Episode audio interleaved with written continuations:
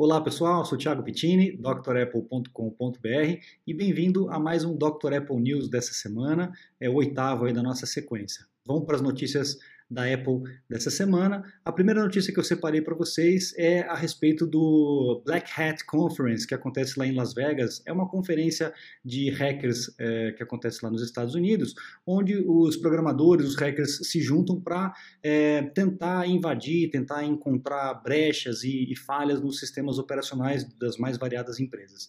A Apple também participa disso, apesar de um pouco um pouco tardio a participação dela, ela sempre ficou um pouco atrás, é, com, um pé atrás com relação a isso, mas ela há alguns anos ela entrou nessa, nessa, nessa conferência, oferecendo aí 200 mil dólares para quem achar, até né, 200 mil dólares para quem achasse falhas graves nos sistemas operacionais e na própria plataforma é, de nuvem da Apple. A notícia é que é, ela aumentou esse, esse prêmio para um milhão de dólares, então encontrando uma falha grave aí, o sortudo aí, ou, ou então o talentoso, né, pode embolsar até um milhão de dólares. É uma bela de uma grana, né? Então é legal, a gente não sabe se isso é porque a Apple está muito é, é, garantida, muito confiante no sistema operacional dela, ou se realmente ela está abraçando a ideia de, de ter a ajuda do, da comunidade para melhorar cada vez mais os seus, os seus produtos. A Apple sempre foi muito restrita com relação a isso, muito fechada, e parece que agora a cabeça está abrindo um pouco. Legal, isso é uma boa notícia. Próxima notícia é a respeito das trocas de baterias de iPhones, provavelmente de iPad também, né? O que foi descoberto recentemente é que mesmo que você troque a bateria é, fora da, da, obviamente, né, fora das assistências técnicas é, autorizadas e das lojas é, originais oficiais da Apple, é, mesmo que você troque uma bateria original, ou seja, tirando de um iPhone e colocando no outro, um iPhone novo e colocando no iPhone, aquele aviso que a gente tem de troca de bateria lá nos, nos ajustes da bateria do iPhone vai continuar aparecendo. Então é uma forma que a Apple tem de espizinhar a nossa cabeça para que você troque a bateria num centro autorizado ou então numa loja oficial da Apple. Fazendo isso, aí trocando a bateria lá, essa mensagenzinha de que a bateria não está boa vai desaparecer. Mas fazendo isso por fora, essa mensagem vai persistir, vai ficar enchendo a paciência da gente. Tá? A gente não sabe até que ponto isso é uma questão financeira ou uma questão mesmo de controle por conta da preocupação com a bateria. Né? A gente viu aí no, no news da semana passada uh, a bateria pegando fogo, né? isso realmente é muito arriscado. Então, se a gente puder sempre né, trocar em assistências técnicas é, autorizadas né, e nas lojas oficiais da Apple. Vai pagar mais caro, mas vai ter a garantia de um produto, de um serviço ser bem feito e da bateria ser original, 100% original. Fora de assistência técnica autorizada ou de loja oficial da Apple, a bateria não é original, a não ser que seja trocada de um iPhone para outro. Aí é uma bateria de segunda mão. Né? Então, essa notícia aí que é, pintou essa semana para gente, inclusive foi ontem. Agradeço novamente ao Antônio Andrade, da Inside Apple, que tem mandado aí colaborado com várias notícias aí. Tem algumas que a gente vai falar a respeito, que foi ele que é, mandou para a gente aqui. Legal? Próxima notícia para vocês é a respeito do Skype. O Skype, tem gente que não sabe, a Microsoft já faz alguns anos comprou uh, a Skype, né? E foi descoberto pela essa empresa chamada Motherbird que uh, o Skype ele está ouvindo as suas chamadas, as chamadas que são utilizadas com o, o recurso de tradução. Tá? Apenas, pelo menos até agora, apenas as chamadas que são utilizadas com recurso de tradução. Então, para você que usa o Skype aí, fique atento, se você usa esse recurso, a, a sua voz, as suas conversas podem estar sendo ouvidas é, pelo pessoal da Microsoft. A Microsoft afirmou que é, o envio dessas, desses áudios é totalmente criptografado, então não tem como ninguém é, pescar essa informação no meio do caminho, e que as informações particulares não vão junto com esse áudio, ou seja, o teu nome de Skype, a, a sua identidade, o, a máquina que você está utilizando, nada disso vai junto com o áudio. Aí a mesma coisa que a gente falou na semana passada com relação a Siri, vai aí da questão da, da sua confiança com relação à empresa, beleza? Mas é importante que a gente saiba disso, por isso que eu separei essa notícia para vocês. Próxima notícia FileMaker. Para quem não conhece o FileMaker, é um, um, software, um aplicativo espetacular. Ele, eu não gosto de fazer essa comparação porque é meio injusta, tá? Ele é meio parecido com o Access ou Access que vinha lá no Microsoft Office. É um programa voltado para base de dados, banco de dados e interfaces gráficas para você desenvolver um produto, um software de gestão, de controle, de vendas, de estoque, enfim, ordens de serviço. Inclusive na assistência que eu trabalhava assistência Apple que eu trabalhava, a gente utilizava um aplicativo feito em FileMaker para poder gerenciar as ordens de serviço e resolver o nosso problema. É um aplicativo fantástico para quem quer começar nessa parte de programação, porque não há necessidade de prévio conhecimento de linguagem. Ele é bem intuitivo, é bem drag and drop, né? Você vai fazendo as coisas direto na tela, fazendo os vínculos com os, com os campos e tal. Então é um programa espetacular. A notícia desse FileMaker é que ele voltou a se chamar Claris, como era no início. Ele começou como Claris, depois virou FileMaker para ficar um pouco mais fácil das pessoas entenderem o, que, que fazia o programa, e agora está voltando a ser Claris. O que eu achei legal nessa notícia, que muita gente não sabe e que eu vou confessar que eu também não sabia, a Claris e o FileMaker, a mesma coisa, né? É uma empresa da Apple, é uma subsidiária da Apple. Eu não sabia, trabalhava tanto tempo com, a, com o FileMaker, achava que era uma empresa terceira. Ela é uma empresa terceira, mas ela é subsidiária da Apple, ela é proprietária da Apple. Mas achei legal essa notícia e, e que o, o, FileMaker não morreu, não está acabando. É, inclusive foi lançado para iPad, para iPhone, então o produto vai continuar sendo desenvolvido e melhorado mais para frente. Recomendo quem quer é, trabalhar com esse tipo de, de de produto e necessita de algum software personalizado, FileMaker é uma boa ferramenta. Você deve encontrar aqui no Brasil poucos, mas vai encontrar alguns profissionais que trabalham com FileMaker para que você possa desenvolver um software específico para a tua necessidade aí, sem gastar uma fortuna, beleza? Próxima notícia que eu separei para vocês. Ah, aqui, ó, MacBook Pro de 16 polegadas. O rumor está cada vez mais quente, gente. Eu acho que isso aí realmente é o que vai pintar aí lá para o final de setembro, outubro. A notícia é que, além da, da questão da, do teclado tesoura e borboleta, que a gente já falou no, no vídeo passado, ele vem agora com a nona geração dos é, processadores da Intel.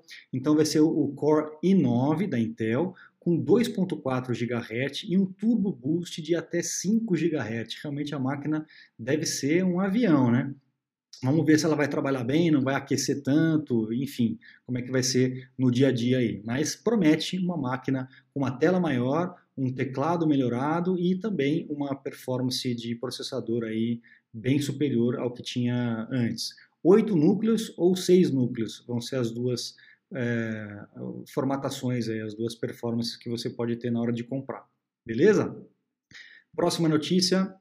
Ah, Face ID nos Macs, finalmente já temos para iPhone, né? E demorou para chegar aí o Face ID no Mac. A gente já tem o Touch ID nas máquinas com aquela Touch Bar, os MacBook Pros com a Touch Bar, mas a Apple aí entrou com a patente é, de Face ID nos computadores. Eu acho um espetáculo, isso aí é realmente é, muito prático. Olhou para a tela, ele já desbloqueia, já preenche as senhas. Você nem precisa, você não está nem sabendo que a coisa está acontecendo e ela está acontecendo. E se não for você, vai estar tá bloqueado, né? Vai reconhecer a sua face. Então é um sistema de segurança. Para mim, eu acho é, funciona da forma perfeita. É um sistema seguro e que você não precisa nem saber o que está acontecendo. Ele está fazendo isso por você. Então eu acho muito legal, tomara que realmente venha para os iMacs, para os MacBooks, para todos, toda a linha, é, é, o Face ID aí junto com a câmerazinha que nós já temos na, no monitor. Né? Tomara, vamos esperar. Estou ansioso aí para essa grande novidade. A outra notícia que nós temos aí essa semana é o Apple Card. Lembra que eu falei semana, na semana passada que estava para ser lançado em agosto? Pois é, foi lançado no começo da semana, semana, se eu não me engano, dia 2 de agosto foi eh, começado a entregue os primeiros cartões para quem fez aquela pré-inscrição lá nos Estados Unidos, obviamente, começou lá, né, ainda está só lá nos Estados Unidos, e conforme vai crescendo, eles vão disponibilizando para os outros países. É, mas aí já começou a chegar, a pessoa já está usando, e, você pode acompanhar em vários fóruns aí e blogs a galera postando aí os cartões. Bem bonito, ficou bem bacana o cartão. E também aquelas políticas de cashback, né, que a gente falou no vídeo passado, que também é bem legal, ajuda, né? Qualquer pingadinho aí já ajuda no bolso, né? Próximo. iPhone 11, aí o que, que aconteceu? Um, o CEO da SoftBank, que é uma empresa de telecomunicações japonesa, acabou dando um spoiler aí da possível data de venda do iPhone. Então ficou aí para dia 20 de setembro. Seria a data de realmente venda. Talvez a, o anúncio para o dia 10, as pré-vendas para o dia 13 e a comercialização de fato, a entrega das primeiras unidades no dia 20. Vamos ver se o Miyauchi, é, o CEO aí da da SoftBank está certo aí na, na previsão. Ele não quis confirmar, ficou meio sem graça e tal, mas acabou dando um spoiler. Será que vai ser dia 20 mesmo? Vamos esperar para ver que o mês que vem vai ter grandes novidades aí para o mundo Apple. Próxima notícia que eu separei para vocês: os iPhones de 2021, possivelmente com Face ID e Touch ID é, under display, né, debaixo da tela. Tá? Essa é uma tecnologia que já existe, já existe produtos no mercado que, no mercado que utilizam essa tecnologia de reconhecimento de digital é, debaixo do display. Eu vi alguns é, reviews na época, eu não sei como é que está hoje, já faz algum tempo que eu vi. Que dependendo da situação ele demora um pouquinho para reconhecer, ainda não está redondo. Tá? Eu, sinceramente, eu não faço, não sinto falta nenhuma do Touch ID. Apesar de na época ser muito bom, mas agora com o Face ID eu não vejo necessidade de, de ter o Touch ID para poder desbloquear. A não ser quando você está longe do aparelho e você quer, sei lá, ele está na mesa, você quer desbloquear só com o dedo. Aí tudo bem, você não tem que pegar o aparelho e apontar para o rosto para poder desbloquear. Mas fora isso, é, o Face ID ele é tão prático, né, como eu falei na notícia anterior, que eu realmente eu não sinto falta. Mas, se realmente essa tecnologia já está ágil o suficiente para trabalhar bem nos padrões da Apple aí, e não for aumentar é, muito o custo do aparelho, eu acho que é bem-vindo, tá? Eu particularmente não sei se eu vou deixar ativado não, acho que vou deixar só o Face ID por enquanto. Mas vamos ver mais para frente o que, que vai acontecer. A última notícia que eu separei para vocês hoje é a respeito do, daquele alto-falante, o HomePod da Apple, né? Foi lançado, acho que ano passado, né, 2018, e está andando de lado, né? É um produto que pff, não ganhou mercado, não foi aquele boom de vendas e tal. Também a gente está mal acostumado, né? A Apple acha que tudo que vai lançar vai explodir, mas a Apple tem muitos fracassos aí na sua história de lançamento de produtos. Vamos ver como é que está o share de marketing aqui da, do HomePod. Verdinho aqui é o HomePod, vermelhinho é o Google Home e azul é o Amazon Echo. Absurdo, né?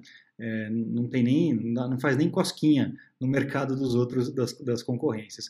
Mas também o HomePod ele começou a vender por 299 dólares, por 300 dólares um alto-falante Tá certo que ele é legal, tem a CID, aquela coisa toda, a qualidade de áudio de, do, dos alto-falantes é muito superior à concorrência, isso é fato, não tem como comparar, ele é muito mais, uh, a qualidade é muito melhor, muito mais potente, mas mesmo assim, uh, a faixa de preço dos outros é 100, 50 dólares, e a Apple querendo vender por 300, é forçar a barra demais, né? O que aconteceu? Encalhou.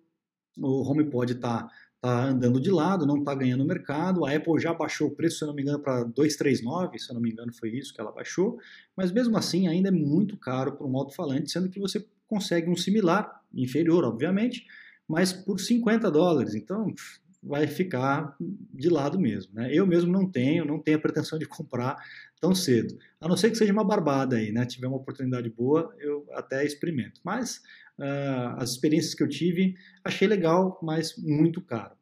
Em cima dessa notícia, é, a gente sempre fica falando da Apple, de coisas bacanas e tal, mas a, história da Apple não foi feita só de sucesso. Pelo contrário, tem muitos fracassos, muitos produtos que fracassaram.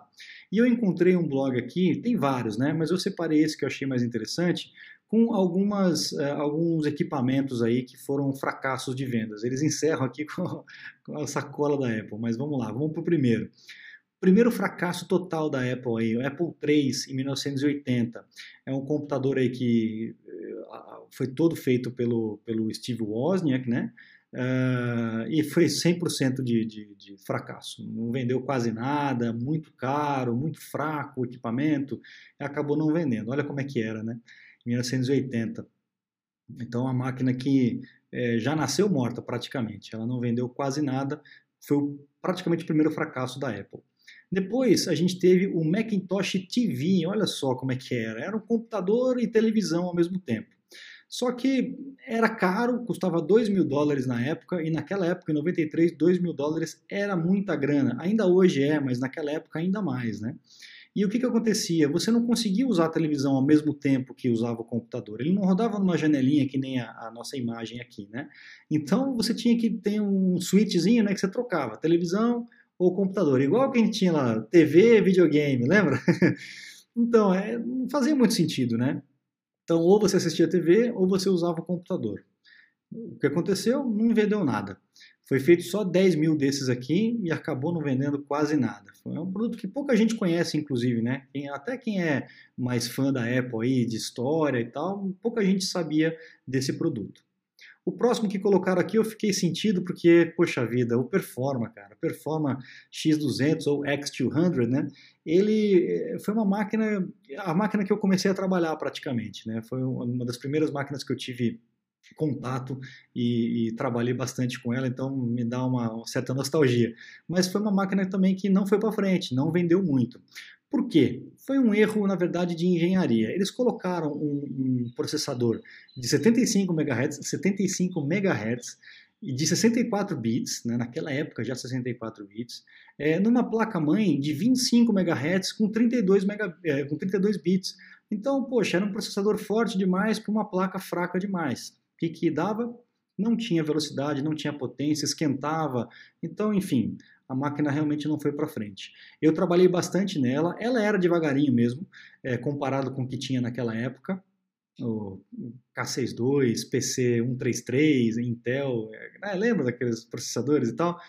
Ele era bem mais lento que as máquinas da, da, da, do Windows, os PCs daquela época, mas era uma máquina que funcionava, ela era confiável, principalmente por causa do sistema operacional. Então eu acabei ficando com um pouco de, de dó do Performa, que foi uma das máquinas que eu comecei. Próximo aqui que eles listaram nesse blog que eu achei muito legal é o Pippin. Pouca gente também sabe do Pippin. O Pippin é um videogame, é um console de videogame que a Apple fabricou em parceria com a Bandai lá do Japão. Não vendeu nada também, foi um fracasso de vendas, não tinha jogos, era horroroso. Né? Não sei por que, que a Apple às vezes se mete a fazer umas coisas assim. Mas enfim, nessa época o Steve Jobs também nem estava na, na, na Apple, né? é, era o, o, Scully, e aí, acho que em 96 já não era mais o Scully, já tinha saído, se eu não me engano. Mas é, no ano seguinte o Steve Jobs já voltou e o Pippin já estava morto, já nasceu morto também, né? Custava 600 dólares na época para você poder comprar esse videogame. O próximo produto que eles listaram aqui é o, o Apple de, de comemoração do, de 20 anos de aniversário, né?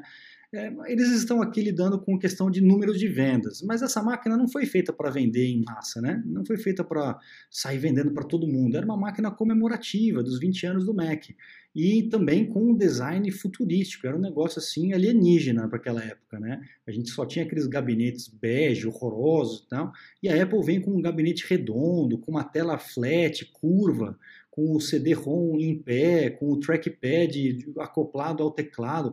Era um negócio assim nunca visto antes. Então era tão tão novo que as pessoas até ficaram assim estranharam, né? Não tava, o mundo não estava preparado para essa máquina na época. E também questão de preço, né? Ela era vendida naquela época por 7.500 dólares. Era muita coisa muita, muita coisa, né?